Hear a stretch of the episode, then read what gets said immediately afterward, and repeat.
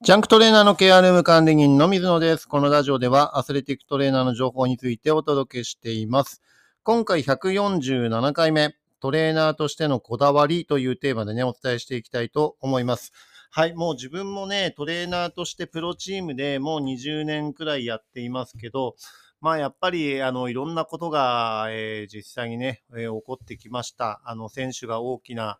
えートラブルになったり、えープレーオフの時にぎっくり腰に急になってしまってとかね、そういった対応もそうですし、まあ、日本代表の方でもね、あのいろんな問題があって、えーエースの選手をね、えーその遠征に連れて行くか連れて行かないかとかね、そういったところで、えー大きな判断をしなければいけないとか、えー日本一になった時っていうのも、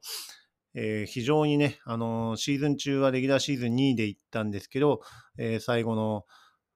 プレーオフの時に、まあ、非常にいい流れで入っていって、ファイナルでも、え3連勝して終わったとかね、えーそういったところの流れっていうのがね、えータイミングとか運とかそういうのも含めて、えー強運、強運がね、あの、そういった流れが入り込んだっていうこともあったりともしてきました。はい。ですからね、トレーナーとしても、えーかなりのいろんなね、修羅場も経験してきたし、まあ、それなりに、えーベテランという域になっていますのでね、あの、いいこともあれば悪いことも、えーありましたっていうところですね。はい。で、まあ、自分としのね、トレーナーとしてのこだわりとしては、えーまあ、SNS とかのね、あの、自分のプロフィール欄には必ず書くようにしているんですけど、えー怪我で選手を、えー怪我で、えー選手が引退を決断させないということをね、モットーに、えートレーナー活動をやっているというところです。はい。実際に今、バスケットボールの場合だと、40過ぎても現役でプレーしている選手っていうのが結構いたりします。はい。ですから、えーまあ若い時期でもね、あのーそうですし、えーなかなか、あの現状、怪我で、じゃあ引退するっていう風な選手がどれぐらいいるかっていうと、そこまで逆に多くないのかなっていう風には感じています。どちらかというと、戦力外通告っていうか、そういった形で、えーチームと契約できずに、そのまま、えーもう引退せざるを得ないっていうようなね、えー形ですね。だからもう、やりきったっていう形で引退できる選手っていうのは、逆にごく稀の状況になりますかね。はい。ですから、まあ大体最近だと1年ぐらい前、シーズン入る前ぐらいにもう引退宣告をして、あと、えー今シーズン限りで引退するっていうような形を取れるっていうのは、本当に、え恵まれた、えー選手なのかなっていうふうに思います。はい。なかなか、あの、パフォーマンスとかね、えバスケットの日本のレベルもだいぶ上がってきてるっていうのもあるので、えそういった部分でね、あのやりたくても、えそのポジションが、えなかなか自分自身でね、確保できないっていうような形で引退してしまうっていう方が、え今多くなってきてるのかなっていうふうに思います。はい。で、自分がトレーナーを、えープロチームとかでね、始めた場合っていうのは、まだまだそこまで、えー今みたいな、えー医学が進歩してないし、えーそして、えトレーニングとかね、コンディショニングの、えところとかも、まだそんなにね、え整備されてない。え普通にお酒飲んで、え試合するとかね、そんなの当たり前のような、え時代を自分も、え選手と共に生きてきたっていうのがあるので、なかなか自分がね、あの、プロチームになった時っていうのは、やっぱり大きな怪我をするっていう選手が多かったりしますね。あとは、あの、高校時代に、えー無理をしすぎて、それで後遺症として、えー大学卒業した後に、もう結構な、えー後遺症とかが残ってね、えーすぐにオペしなきゃいけないとか、え1年やったらオペしなきゃいけないとか、そういったレベルの選手が昔は多かったんですね。はい。高校の場合だとね、もう試合がかなり続いちゃってるので、えーそれで痛いからといってね、休めないっていうのが現状だったりします。特に全国区のね、中でもトップのチームだと、えーもうそこら辺の根性論っていうのは、あの、当時はね、えー根強かったと思うので、なかなかやっぱり、えーひどい状況であったと思います。はい。だから実際に自分が、えーまあ、大塚商会っていうチームでね、実業団だったんですけど、えーそこで3年間いたんですけど、えー7人オペしたのかな、その当時。7人、3年間で7人オペしました。で、そのうち、えー、大きな外傷っていうかね、えー、で、怪我をしてオペしたっていうのは1人だけで、えー、まあ、その選手はね、あの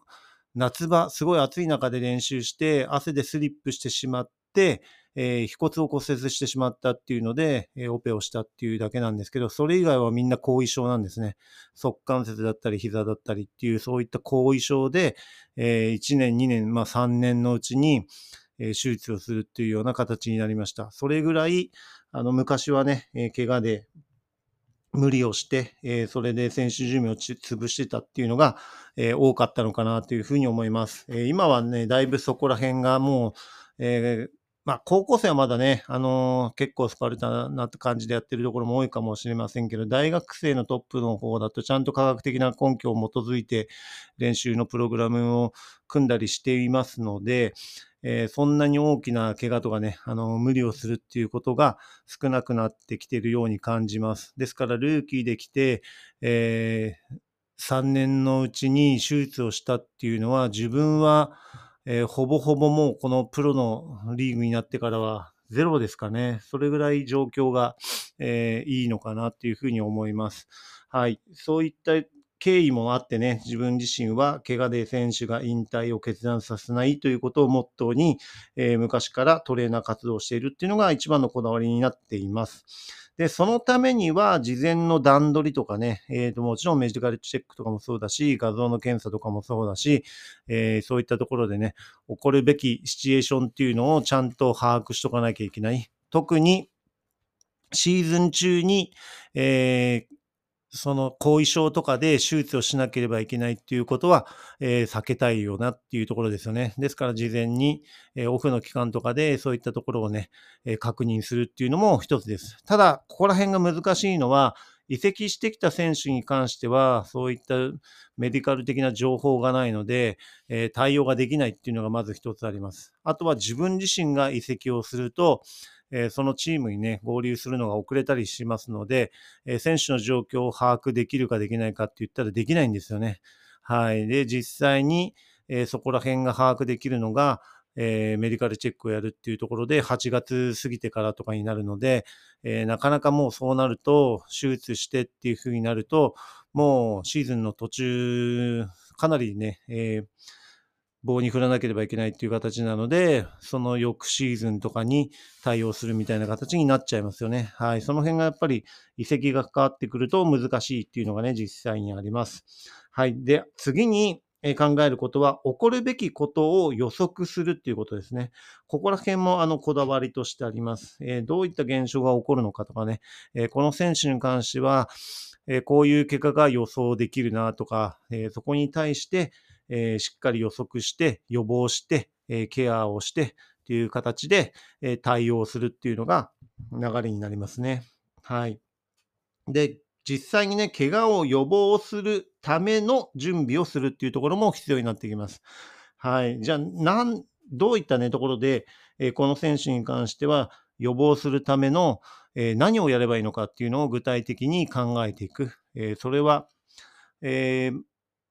なんていうんですかね、練習前のコンディショニングでこういったところをやっといてほしいよとかね、えー、もそうですし、ケアの時に、えー、こういったところに対して、ちょっと常に、えー、触診とかをしてね、え筋肉の状態確認するとか、え関節の状態確認するとかね、えそういったところで、え事前に悪化させないような準備をして対応するっていうところですね。で、え最も自分が意識しているのは、え疲労を取り除くっていうところですね。はい。あの、選手が、えー、慢性疾患だったりね、障害だったりっていう、まあ、急な外傷とかももちろん含まれるんですけど、えー、疲労によって、えー、筋肉の柔軟性が低下したり、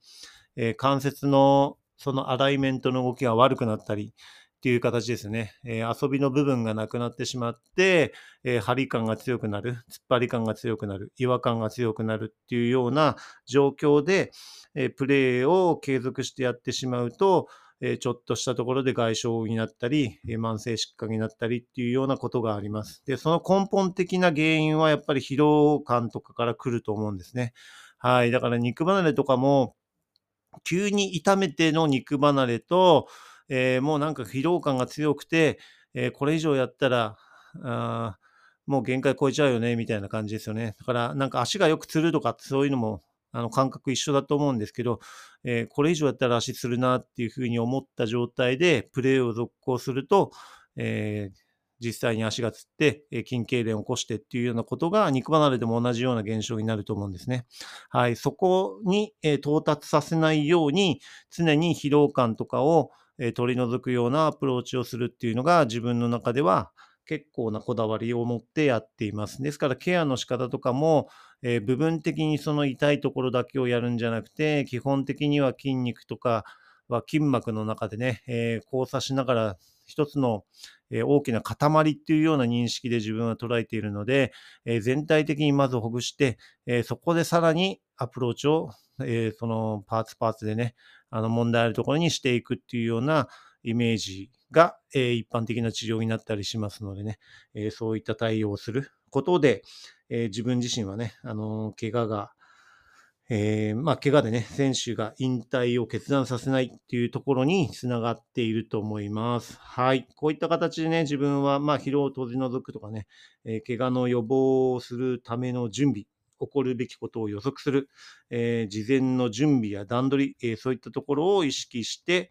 えートレーナーとしてね、こだわってやっています。はい。今回はね、えーこんな感じで、えー締めたいと思います。はい。それではね、次回のテーマとしては、えー学生へのトレーナーは保護者教育というテーマでお伝えしていきたいと思います。今回も最後まで聞いていただきありがとうございました。また次回もよろしくお願いします。